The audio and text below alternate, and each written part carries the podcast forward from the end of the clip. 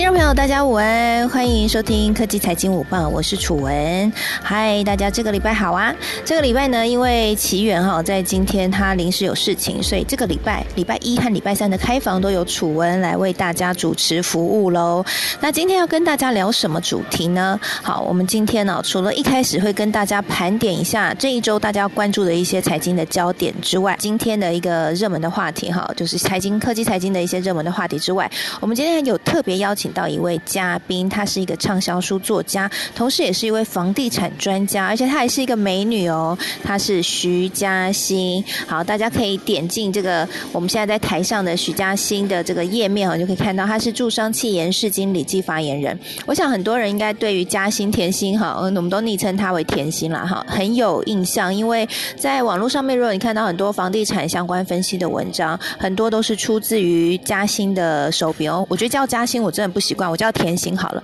就都出自于甜心的手笔哈。那也在这个电视节目上面也都可以常常看到他的身影。那今天呢，很荣幸、很开心可以邀请到甜心一起来到我们节目当中，一起来聊聊房地产的大小事。所以，听众朋友们，如果说你现在正在为着是不是该买房，好，还是要把钱拿去投资股市纠结中，或者是你看到现在房地产市场涨了这么多，到底该不该赶快进去？很怕以后买不到房，你正在这个困。扰扰当中的话，你今天在房间当中一定要跟我们听到最后，我们会好好的把这些话题聊一聊。因为楚文最近呢也跟身边的朋友聊了一波哈，我待会要把我的问题拿去请教甜心。那大概是今天呢节目的走向，先跟大家报告报告喽。那现在时间是十二点零二分，我们先来看看今天台股表现怎么样吧。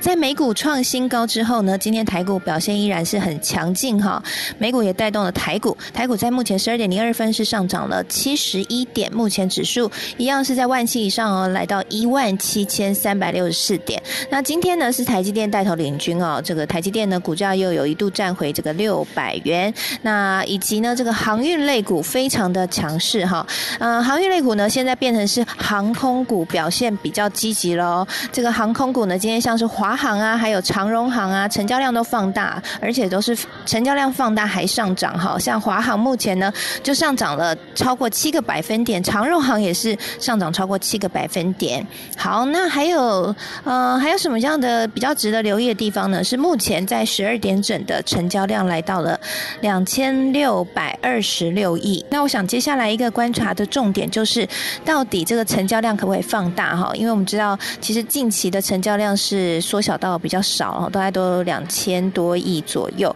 那我看到现在有一些评论就是乐观预期说，呃，因为呢，这个目前联准会的缩减购债这个部分已经确定时间了，所以对于市场来说，一个不确定因素已经解除了，那让大家会变对未来比变得比较乐观，然后再加上这些科技股开的财报其实蛮漂亮的哈，所以呢，接下来股市有可能会活络。目前有看到一些声音是说，这个成交量有可能再放大到大概四千亿的水准，那能不能够做到哈？我们还是要看实际的数字说话了。那目前在十二点零四分这个时间点，成交量是在两千六。六百三十亿元。好，那这一周呢，要观察的重点有哪些呢？我简单哈统整给大家，我觉得就两个重点啦。第一个就是明天鲍尔要出来谈话了哈，鲍尔会不会有讲什么 surprise 啊？我们大家还稍微留意一下了哈。我觉得鲍尔真的蛮常出来讲话的哈，但啊，反正人家就是位高权重嘛哦，讲话我们一定要听。礼拜二稍微留意一下这个消息。再来，另外一个比较重要的是，礼拜三的时候会公布十月份的 CPI。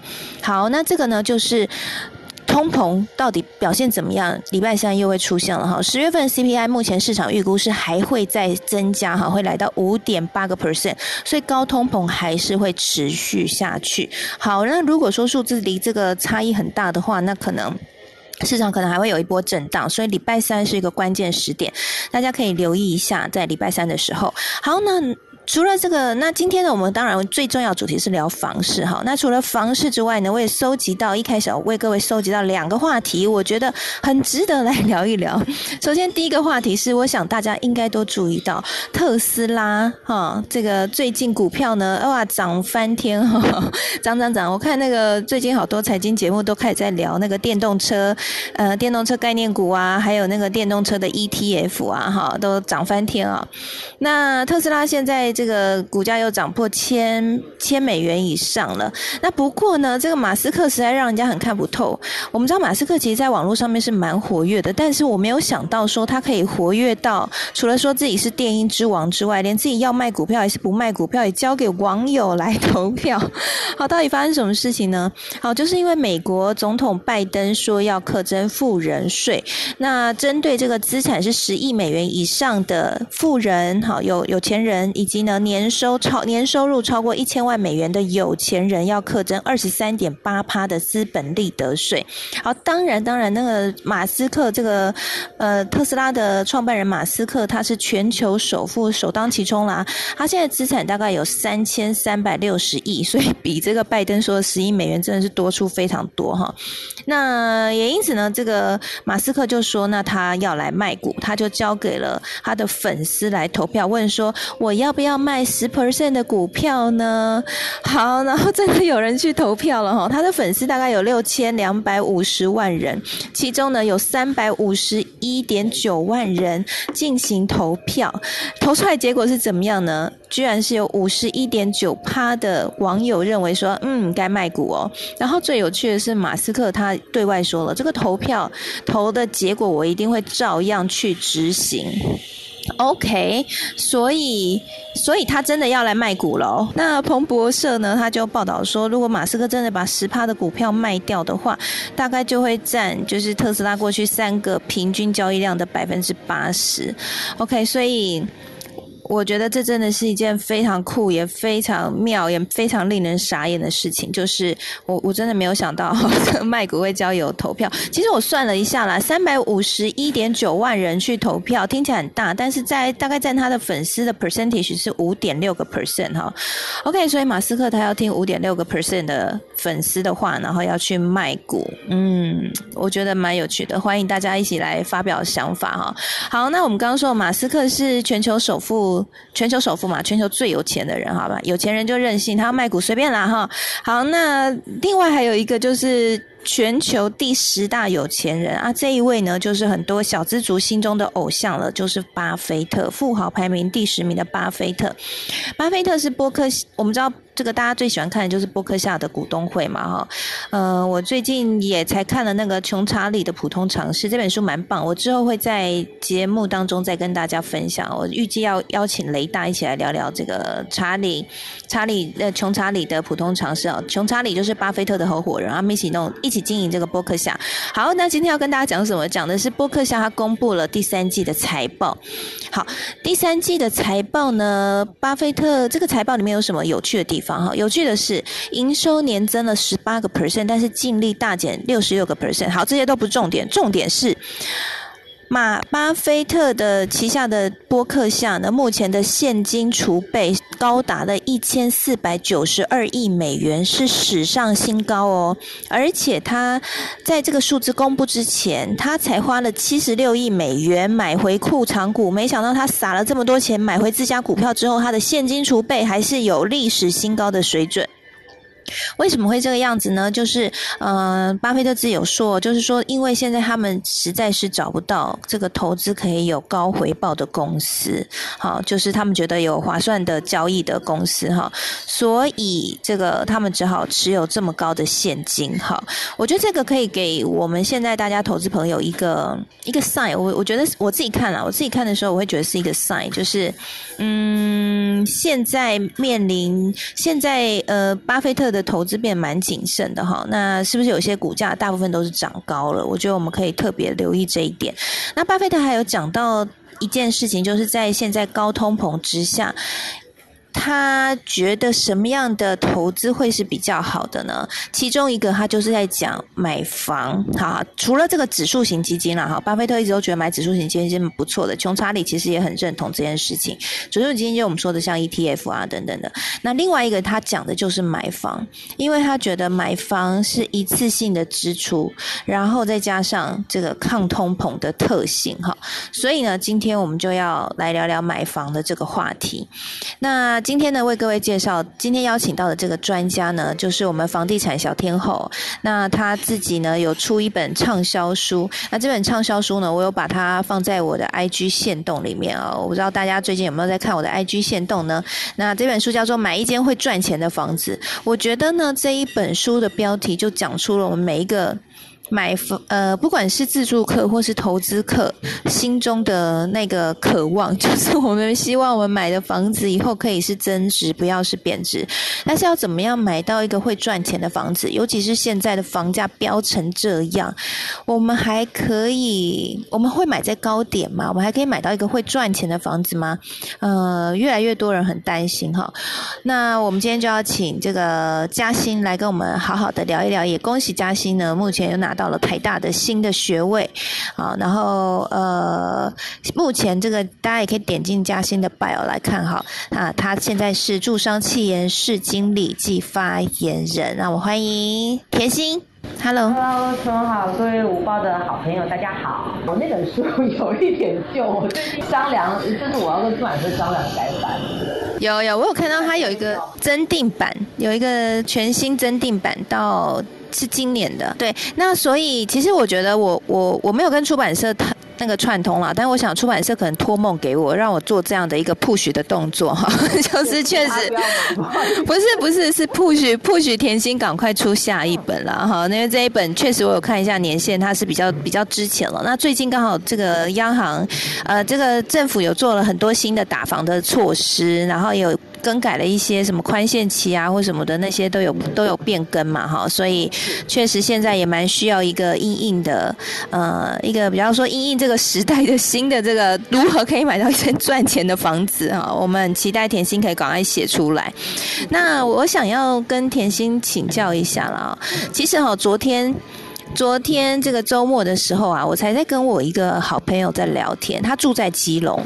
然后呢。他他的投资非常保守。他就只有买定存，我就说买定存不好啦，你那个定定存利率才一一趴不到两趴，那个通膨就已经三趴左右，对，就吃掉了，你钱不就越来越薄？然后他就说，嗯，他也有在想这件事情啊，他想说要不要去买房，可是呢，他就一直很担心。其实基隆现在房价一平大概二十几万，我说不错啊，二十几万，那这个价位还可以入手啊。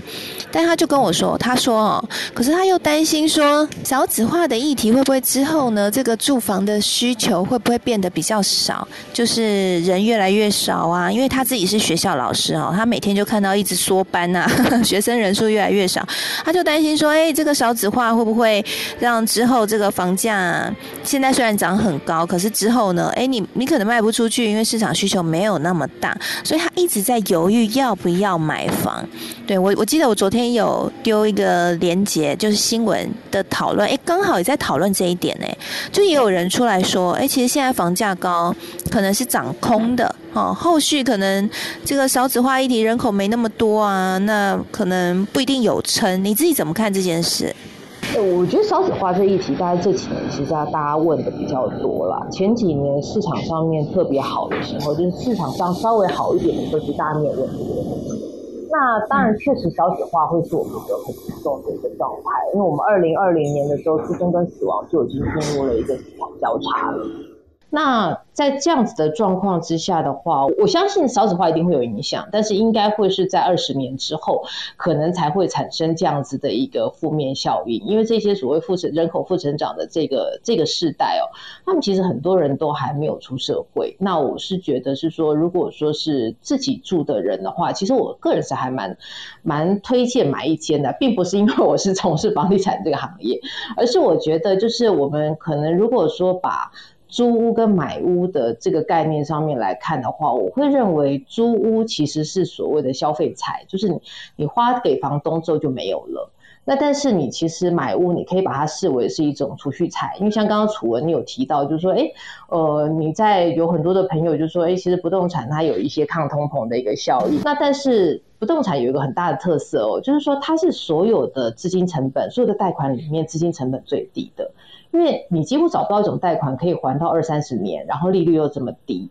所以在这个状态之下的话，你也可以看到，就是说很多人很善用这样子的，就算我老说生气了，就是善用这样子的财务杠杆去做一些金融的操作。所以在这种状态之下的话，你就会发现说，哎，好像哦，不动产为什么这么多人他可能要去转进？那这也是为什么我会建议，如果你在租房子，投机款筹到了，你就先买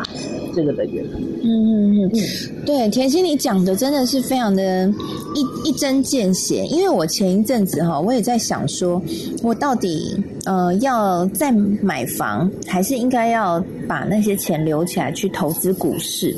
后来我就做了一个精算，然后呢，我就发现说，其实啊，譬如说我我假设我买我再买一间一千三百万的房子好了，然后我把它租出去拿到的租金，整个算起来的报酬率，好，大概就是等于是有点类似像是我买一档股票，然后殖利率大概是抓在两趴左右，差不多，对，差不多。其实其实租金大家不要看那个，其实殖利率就是差不多等于两趴而已 哦，差不多是这样。那只是说之后可能。会赚它，呃，假设啦，房价有上涨的话，你还可以赚一个涨价的收入。那那也也差不多等于你，譬如说，假设像就像你买台积电股票一样，台积电未来也是会再成长嘛，然后殖利率差不多两趴，其实就差不多跟买台积电股票差不多，只是差别在哪里？差别是我不可能有一点三趴左右的利率贷款利率去拿到一千三百万一口气去买台积电的股票。对，因为不可能有这么低的利率，但是我可以用一点三趴左右的利率去拿到一千三百万买一栋房子。所以就像你刚刚讲的，就是房房市，如果以投资上来看的话，它真的是所有的投资工具里面杠杆开最大又最容易的一个投资工具。是啊，而且其实银行像我有一些同学，他们在银行都已经做到高管。其实银行端对于放贷的部分来说的话，房贷是他们最喜欢放的一种东西，因为再怎么样你都还是有一个抵押品，比起信贷啊，或者是说呃其他类型的一个贷款。那当然呃在这一波来说的话，我们其实是也可以看到，就有一些朋友他可能也会问，这或许是可能很多很多我们好朋友现在线上好朋友想要问，就是升息的这个问题啊，那。那其实以升息这件事情来说的话，现在大概我们普遍来说，如果我们用一点五来算呢，因为楚文可能拿的比较好，一点三。那那如果说普遍来说的话，一点五你借到三十年的话，那大概一个月是三万四上下。所以其实对于一些购物人来说的话，哎，可能。这个部分是他们就是差不多是房租的这一块了，那再稍微节省一点的这一块。那但是如果说升息，我我们自己的感觉是说，就过去的经验啦，其实升息如果说要升息到呃购物人有压力，大概会升息到要大概差不多到三趴左右。那三趴左右，二十年的房贷，呃借一千万的话，一个月大概是五万五，所以会跟四万八差大概六七千块。那如果说三十年的话，摊下来的话，一个月是。四万二左右，所以其实会比较有感，但是还不至于会到付不起。而且其实到三趴的这个数字哦，压力是应该这样讲啊，就是没有那么快，除非央行要要求，就是各家的银行去做个别产品的调整。那我以前以前刚入行的时候，因为以前刚入行的时候，我们就会去做一些傻事嘛，因为认识也没那么多，然后我们就会假装消费者打电话去银行，然后问那个贷款。那我还记得那个时候问到某一家公股行库，那那个时候普遍市场上面大概十五平以上的呃标的的利率是两 percent，然后那一间公股行库它针对套房，它的利率只有开就开到四点二。所以其实有一些银行，它会对于特殊产品去做调整，但是整个全面性，如果说呃银行要针对要跟着央行的升息脚步来做房贷的调整的话，一般央行大概调整一码左右，它只会半码到一码，它大概真正反映在房贷只有零点零六到零点零七上下，它并不会足额。你说零点零六到零点零七，那很少哎。所以就譬如说假设。的现在是一点，我刚刚一点三是一个那个美好空间啊，不是说我拿到的，就是 就是我我听说最低是可以大概一点三一了哈。我们以这个来算的话，那所以假设一般人是一点五左右的话，那就等于是呃，就算真的升息了，大概房贷利率就是调大概到一点五六好，或是一点六。左右而已是吗？就是多个几百块钱这样。那真的是一点点而已哈。所以因为目前看起来，我看那个联准会那边他们的呃对于升息的预期也会是缓升，就是市场的预期啦，也会是缓升，也不会是急升。所以台湾的央行应该也会是跟进。所以这样看起来的话，要回到三趴应该是很难吧？这要花很长的时间，因为其实这一波的一个利率调降，大概是从二零零三开始。那二零零三年之后，它有它的那个时代背景啊，因为我们的父母，他你可能会听我们的父母说啊，以前房贷利率借到六趴、七趴，甚至于十趴这样子的一个环境。但是在其实 SARS 之前，因为我们曾经经历过了亚洲亚洲金融风风暴，然后经历过了九二一，那整体的经济的状况非常不好，所以那时候央行是连续十四次的调降利息，从六趴到七趴左右，一路调调调调到剩下两趴多。那那时候两帕多，其实大家就已经觉得很低了，没有想到低还有更低。那但是这样子的一个宽松的操作，一个程度上面，这二十年来整个资产的一个大幅的增值，我觉得这个是一个相当大的一个原因。嗯，这点我非常的认同。其实每一次政府只要印钞票，然后还有把利率调降，其实会看到的就是钱。大一大堆的钱，为了要保值，都会流到房地产市场。所以为什么房价这么高？我觉得我自己我自己目前观察了，元凶其实还是来自于钱太泛滥，钱太多。嗯，因为其实我们那时候就在说，现在这个利率啊，小时候不是说叫做台湾金呃烟卡巴吗？我说现在几乎快要淹到天灵盖。对，那对那那当然在在这个市场上面哦，其实我我觉得大家可能会觉得说，哎，疫情之后为什么会涨得这么凶？那我们自己有几个观察啦，一个是说，确实因为整个印钞的一个关系，那当然资金会流向资产，那这个是一个必然的一个趋势。那另外来说的话，我们其实在过去这几波，大家可能有注意到，就是说我们有所谓的政府奖励。台商回台的专案，嗯，那政府奖励回台商回台专案，我那时候有问过我一些朋友，那我说他们说其实很多的人他并不是真正把钱汇回来，他其实是透过台湾的银行，然后就是把这个钱先借出来。那先借出来的话，它虽然会有一些用途上面的一个限制，但是对于这些大万来说。他们比较 care 的是完税这件事情，因为其实当初在中国大陆做生意的时候，你会有很多的钱，你没有办法顺利完税，就是它从灰色地带变成干净的钱。那其实透过这样子的一个政府上面的一个我们说是资金回流的一个开放，那其实有有一些资金从这一波就顺便走回来。那当然，呃，在过去的这段时间，大家有印象，台币非常强。那所以其实台币非常强，那再加上疫情的关系，大家根本出不去。那你就会发现到，哎，国内有非常多的资金，其实是在不动产市场上面去寻找标的。那高资产的去列豪宅、商用不动产，甚至于土地。那当然，对于我们一般民众来说的话，就觉得说，哎，好像购置不动产会变成有它的一个必要性。所以你会发现，哎，在这个交易的一个状况上面，其实相对的活络。那这个是我们会认为现阶段至少可以看到未来可能一到两年的一个状态，约莫会是这样子的一个情况。嗯。其实这一波的这个疫情哈，其实也我我想在美国那边也看到说，因为 work from home，所以很多这个人发现说自己需要换房子，因为必须要在家工作。对，那这一波这个虽然虽然疫情现在比较趋缓了，但是有很多像一些科技巨头，他们其实也没有要求员工一定要回到办公室，就开启了部分这个远端上班的这种远距工作的一种新的工作形态。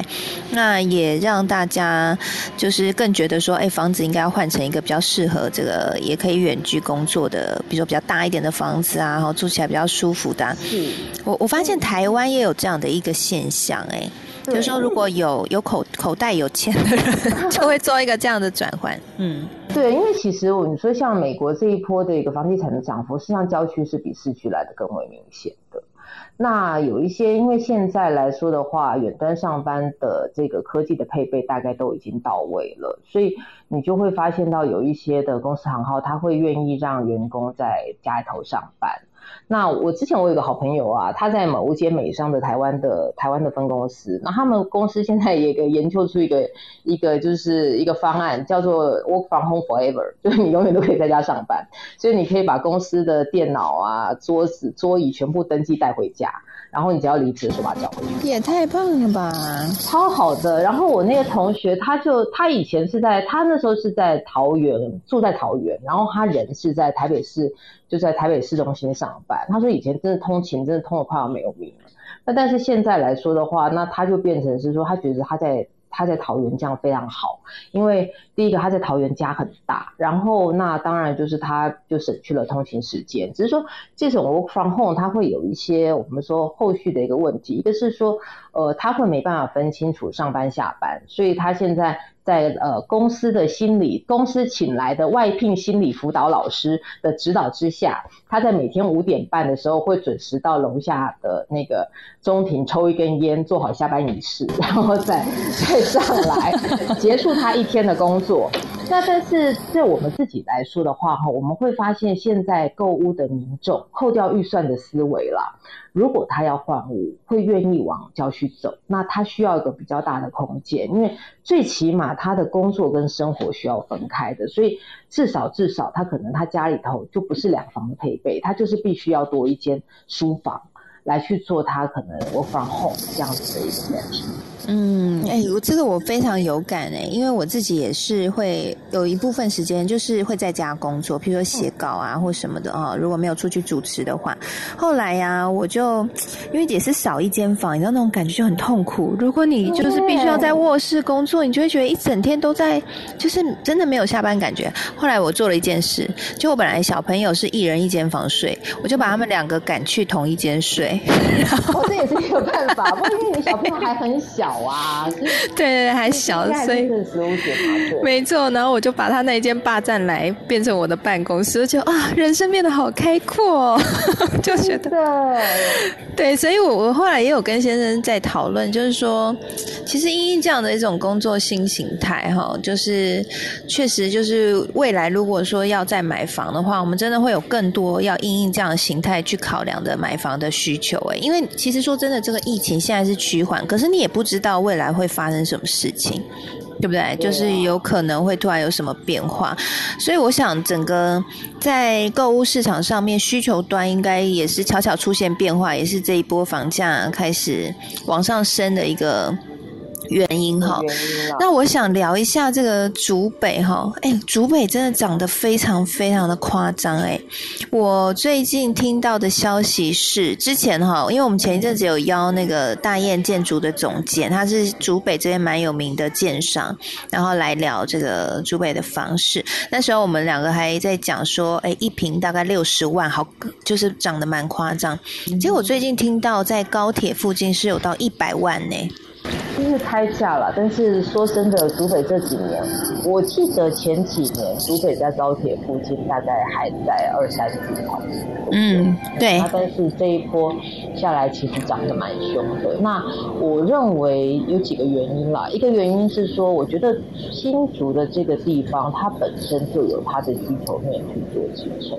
虽然有很多人认为说好像没有这么厉害，但是其实以竹科的一个习惯来说的话，你会发现到，就是呃，我们我们先先讲新竹的这边的的开案的一些习惯啦，就是一个是新竹旧的市区里面，新竹市里面其实已经没有什么真正。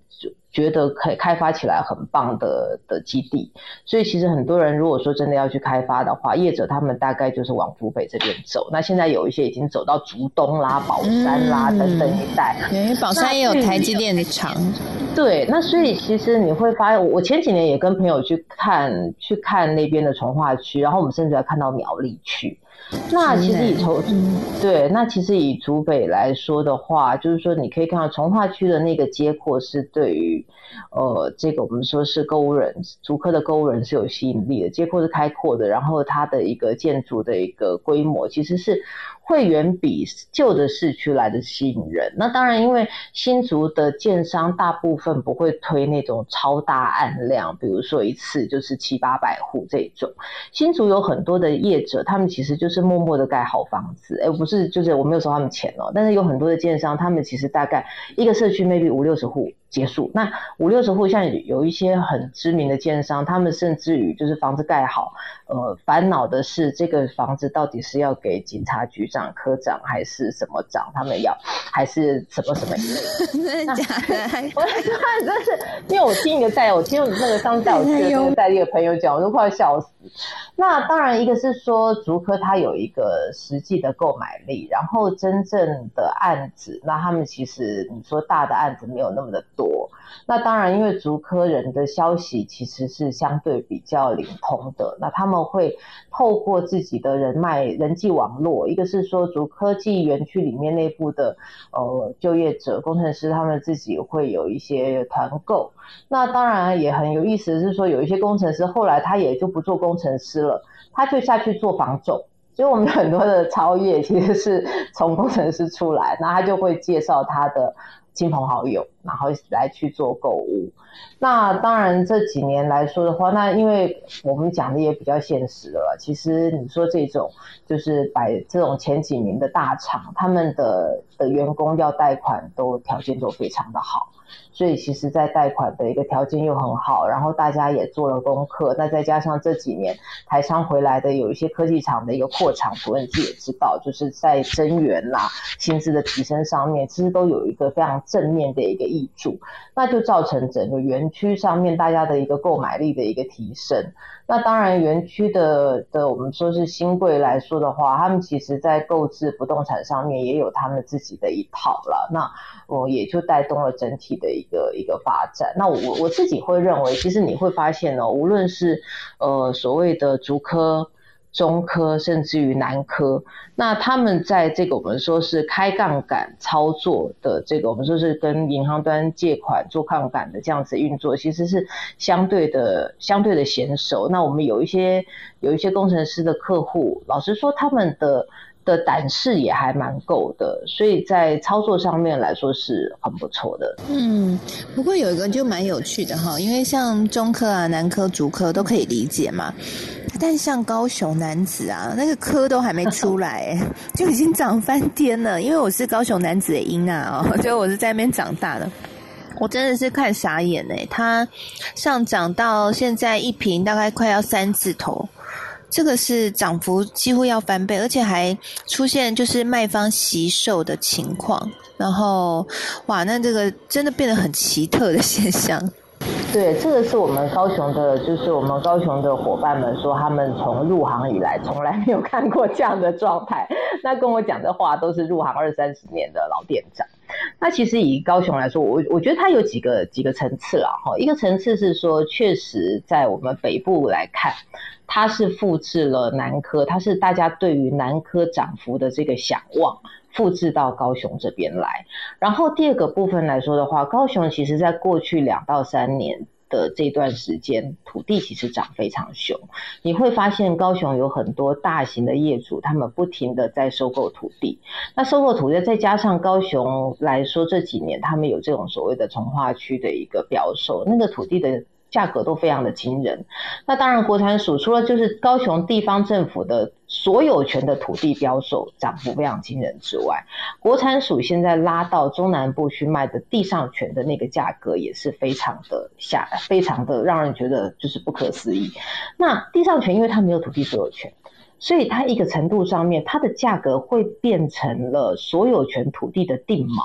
就是大家会觉得说，哎，我没有土地所有权，我价钱都到这样了。那我有土地所有权，我还得了？所以你就会发现到，就是哎，土地价格飙涨，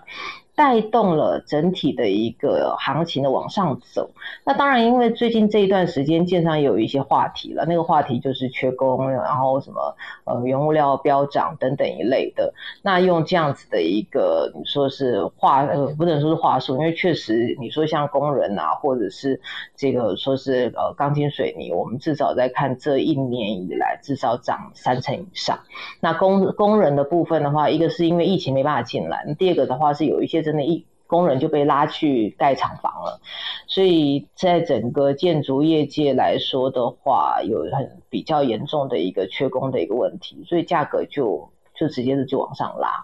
那对，那这个是我我认为就是说，我们我们如果说从成本面上面来看了，它是有价格往上走的实力。但是他到底有没有转手的实力？我觉得这个可能会是大家值得观察部分。哎，我觉得这句话非常值得好好思考。哎，我觉得田心你刚刚讲那句话好好重要哦，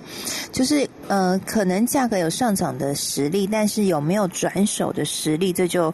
这就是很重要哈。所以说白话一点，就是你可能会看到这个市价一直在涨哈，但是你手上的房子可不可以卖到那么高价，不一定哈，有可能你也不一定会赚到钱。所以就我接下来就想问一个问题，就是说，就回到我刚刚一开始，我那个好朋友住在基隆的好朋友。他想要买房，可是看到这个房价飙起来哈，或者是我像我高雄也有朋友想要买房，结果才发现这个房价已经飙到三字头了。然后或者是一些竹科的最近要进来新竹上班的，呃，这个新的竹科工程师一进来，天呐，那房价是六字头。你觉得他们如果以自住需求来说的话，因为他真的是要一间房自住，先不是为了投资，是为了自住，他们到底要买不买？在现在这个时间点，他该买吗？其实我我我的看法是这样子哦，如果他是自用，那就买。那但是他不一定要去买预售，因为预售的那个价格，我自己都认为太疯狂，那连我们同业都觉得是不可思议。我们自己从事这个产业都觉得不可思议。那为什么会建议你去往这个我们说是新成屋端来走？那是因为新城预售的话，我们说是百分之二十到百分之三十的头期款是分两年到三年的这段时间来去做付款，所以其实你是买一个两年到三年之后，甚至更长时间的一个期货的价格。那你现在如果说是买预售，因为第一个建商看市场好，他就要调价，所以你可能会买到一个，因为你只要价格风险，你讲你的。价格就会变成你的风险来源，因为你可能套的太高了。可是如果说你到了所谓的成屋市场上面来看的话，那你就会发现到，其实成屋的价格事实上并没有那么样子的一个夸张，因为有一些业主他会愿意平转。那为什么？因为现在新的房地合一制度上来，他如果说哎多了，他可能就就赚的多了，那可能就要缴税了。那有些人会用愿意用平转的一个形态，然后来去做一个移转。那你等于说是自己住，你在那个地方是会。有一些溢价的空间，因为有一些些业主他确实状况并不是那么好，那这个部分就可以谈，那反而跟建商比较没有办法谈。那当然第二个来说的话，就是 location 的问题了。那 location 的问题，其实刚刚你朋友讲那个基隆，我基我听基隆的时候，我有点，如果在座有基隆的朋友，真的不好意思，就基隆我有点有点揪一下，因为我们这一波十几年涨上来啊，其实你会发现基隆没什么涨。那当然，我觉得基隆是一个结构面的一个问题了，就是说它本身的就业。机会可能没有那么好，然后我们人口外移，让这几年的重大建设相对是比较。比较稍微弱势一些些，所以你会发现，哎，基隆这几年它的涨幅，就算有涨，可能涨幅是相对比较小一些。所以它事实上可以去，如果说它纯粹是为了居住，我觉得它可以去挑一些相对比较好的社区。那可能大概盖的房子可能会是在九二一之后，那因为施工品质比较不会有问题。那甚至于就是说，也许他可能可以去找，比如说五二零一二年前后。的房子稍微看一下，那当然，因为这一波我我自己看房子盖成这样子哦，然后很多人都去买预售，我其实蛮心疼的，因为过去我们的经验就是，只要市场好，价格一高，房子盖出来就烂。那那可能花大钱，你会盖一个买一个相对比较差一点的房子。那这个是我觉得，如果说是自用客户来说的话，他可能要稍微留意的地方。然后说到基隆，我前一阵又有一个朋友啊，超妙的，他那时候就跟我讲说他。去看了，就是暖暖，哎，现在好像一讲就知道大是哪个案子。反正他就说那个案子呢是，呃，他们说要去买一个休闲宅，因为这些人全部通都是住在台北市，然后都住在公寓里面，然后他们就被带到那个社区去，然后那个社区里面就是有什么教育厅、游泳池、健身房等等等等等，然后推销他们的业务，就说，哎，其实你们可以带他，可以去，就是买一间，因为一间他算起来大概哦。总价差不多将近一千，所以贷款大概七百万上下。然后他说你一个月大概付个三万多块钱，你这样子就可以养一个资产，然后房子可以租给海洋大学的教授，然后呃你假日又可以来使用公社，非常划算。那教授怎么不自己买？是不是？到底什么话术？这什么话术？然后我就说，我们最直接先上五九一，你去看一下，看一下现在那个大家的那个就是这个社区的租金。他是说社区租金根本没有像业者讲的，就是一个月租金快三万块，他就是两万出头而已。然后，然后我就跟他说：“哎，其实你知道吗？你一个月付三万多块钱的的这样子的一个一个房贷，那你夯不啷当，你还不如去住五星级饭店，爱怎么住就怎么住。那你相对来说，你也不用养那个房子的风险。因为我我过去的经验就是说，如果一个地方哦机能还没有到位，然后他叫你去养那个叫做休闲宅，大概十有八九都是死路一条。所以如果说就是就讲到基隆，我就会忍不住想到我朋友跟我讲的。嗯，哎，那我好奇。想问一个问题，就是因为我看呢，呃，就是台北现在的房价涨非常多嘛，然后甚至以前我们都说大安区这种天龙国才会有百一平百万元以上的房价，但现在几乎是哇，整个扩散出去。我上次听到灵光站也有到一百万呢，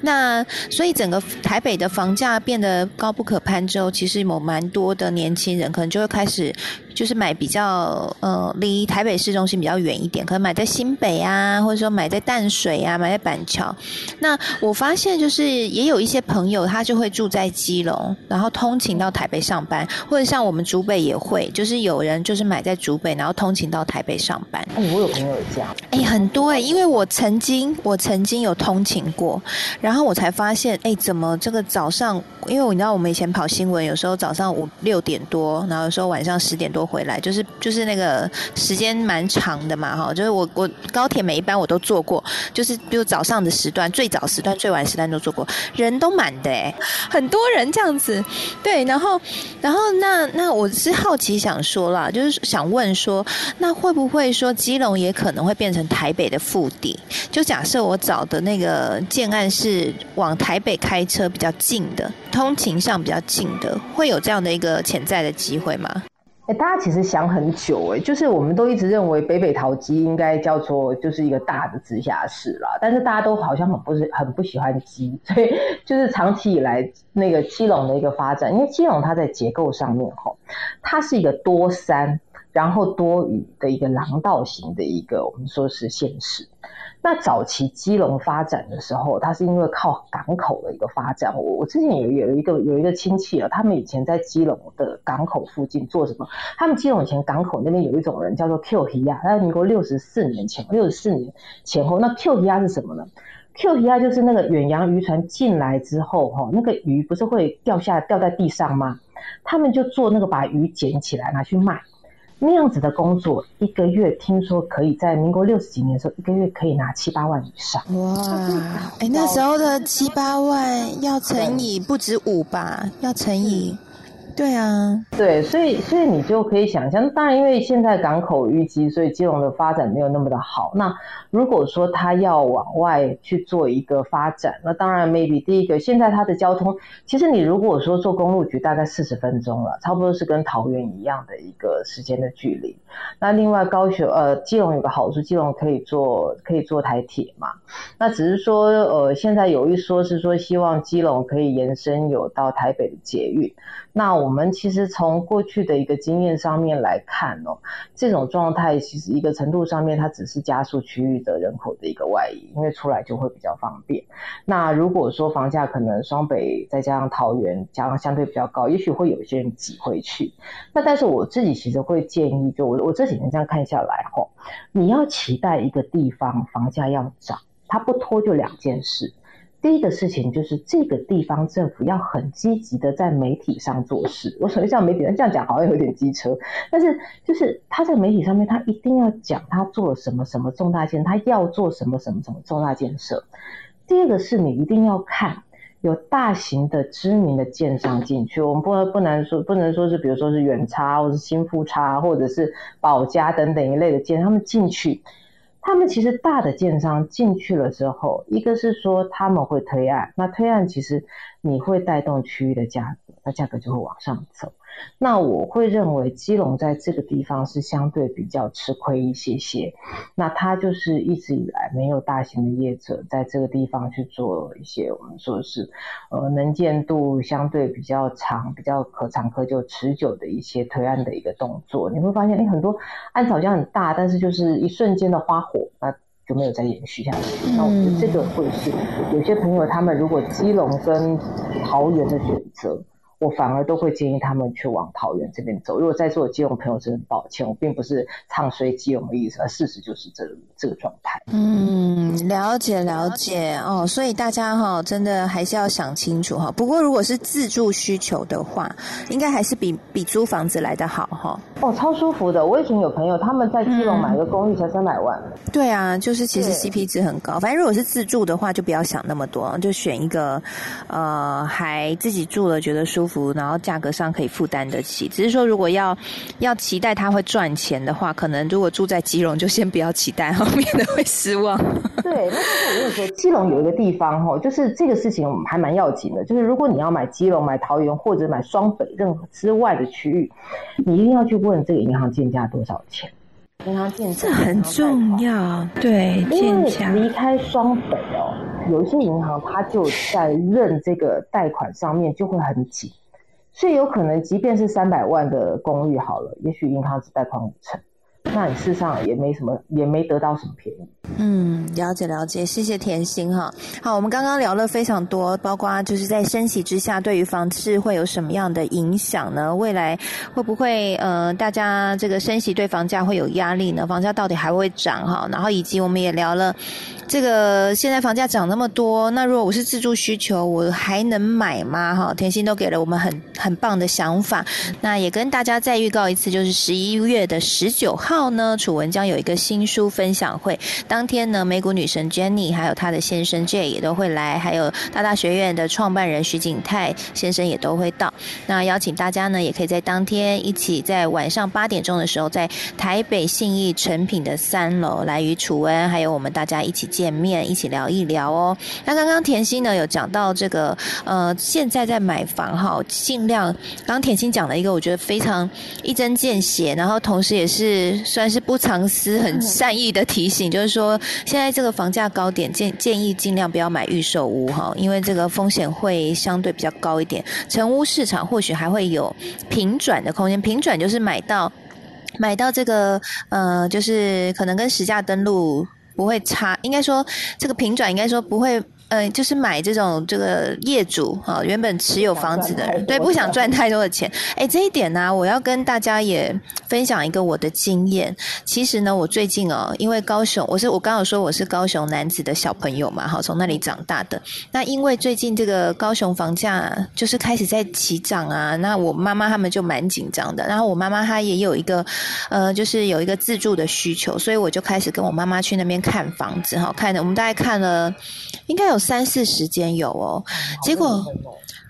因为哈就是没有钱呐，你知道，就又要买一个房子，然后又不想亏钱，又不想要不想要亏钱，想要买一个 CP 值高的。然后我妈对住宅要求也是也是就是蛮有她自己的她自己的习惯喜欢，对，那要老人家也喜欢这样，所以我们就看了非常多间。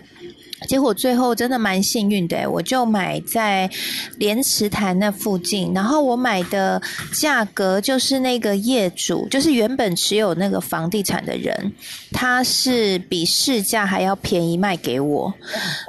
对，然后所以那时候连我的。那个房贷就是房贷的银行都说哇，这个真的是捡到便宜哈，因为他们也会去做建价嘛，所以等于是我整个的买的金额是比他们建价还要低不少。然后为什么那一个那个卖家他愿意卖给我哈？主要就是因为他自己因为这一波疫情，然后他急需要现金。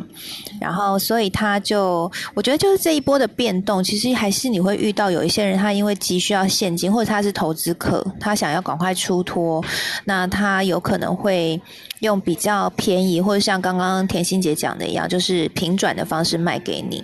对，然后我那个时候其实原本哈有一点就对他有点不好意思，因为我想说这样他好像有亏钱这样，啊，结果后来他跟我说他自己也是一个建商吧，他有八栋房子，所以没差。我想说，哦，那分一栋给我妈妈住，拜托。对，所以我的意思是说，其实还是有这样的机会，就大家不要放弃希望，就是可以往我我我也觉得我自己的经验啊，就往成屋市场去看，然后还是会有一些机会。那我想要在最后请教一下甜心，这样，嗯。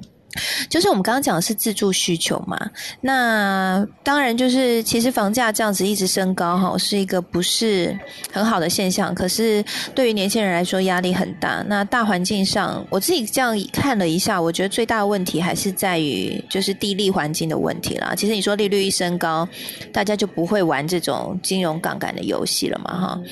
那不过我还是想要问一个问题，就是这个问题也牵涉到之后或许房价会不会再升。高就是我们不可否认，在房地产市场还是有一部分的人，他们就是投资客，就是他买房，他不是自住需求，他就是投资的需求。那我想问说，那接下来的升息环境，或者说以及现在房市房价已经都涨了一波上去了，对于投资客来说，他们还会有诱因再投资房地产吗？就是。或者是说，假设我们今天听众朋友里面有投资客的话，他现在在做他的资产的运用，他还适合把他的资产投入房地产去做投资吗？嗯，首先我我觉得啦，就是说不动产的市场透过利差获利的，一般都会是比较特殊的产品，比如说农地。比如说，可能我们说是特殊的，像是厂房，因为它有一些价格不对称的这个空间，你会在这个地方是会有利润，亦或者是说他自己掌握了一些优势，比如说他自己呃开做投资课兼开装潢，类似像这样子的一些形态，他可以掌握住这个装潢的一个成本，来去做他一个电价的一个一个空间。那所以，如果说是以这种想要赚利差的投资者来说，他自己必须要有掌握资讯或者是资源的一个优势。那如果说是以收租的业主来说的话，那他可能他还是终究是要回归到我们说是机能性的一个表现。那但是我觉得，不论是所谓的呃，就是投机型呃利差型的，或者是呃这种我们说是收租型的这一类的一个投资者，我们都会建议在这个时间点，或许他可能应该要思考降低他的投资的比重，手上是不是有一个比较多的一个现金。因为其实哦，我们自己现现阶段在看以整整体的经济的复苏的状况来说的话，虽然我们还是会有一些通膨的压力，那也还是会有一些可能我们说是呃针对我们说是资产的一些期待，那但是我们必须要说，在这一波的一个市场上面来说，我们前面不是聊过了嘛？你的资产你的价格涨不等于你实际落袋啊，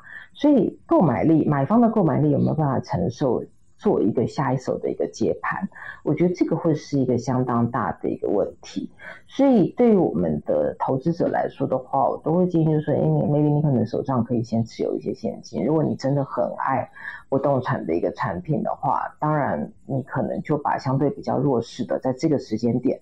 把它先去做一个做一个处理。那手上抱一些现金，那等到接下来可能市场上面，我们我们预估未来可能市场上面。它的价格也许会有修正的空间，但是不会不会太大，但是可能会陆陆续续会有一些东西出来。那那个时候你可能再去做一些新的资产的一个配置，那这个可能会是，呃，我觉得对这些投资者来说相对比较理想的部分。嗯嗯嗯，所以接下来还是有可能会有修正的空间嘛？哈，因为我看最近这个相关的消息都是啊，房价上去，好多人都恐慌说这个房价上去就回不来了，然后就以后就买不到。到便宜的房子就冲进去，一直买，一直想办法买哈。但是我们还是要冷静，对，而且大家还是要留意到，如果说呃买了预售屋，结果这个预售屋可能没有办法应应你五年以上的需求的话，你在五年内脱手，我记得政府的那个政策上面有说，五年内脱手是课的税会比较高，对不对？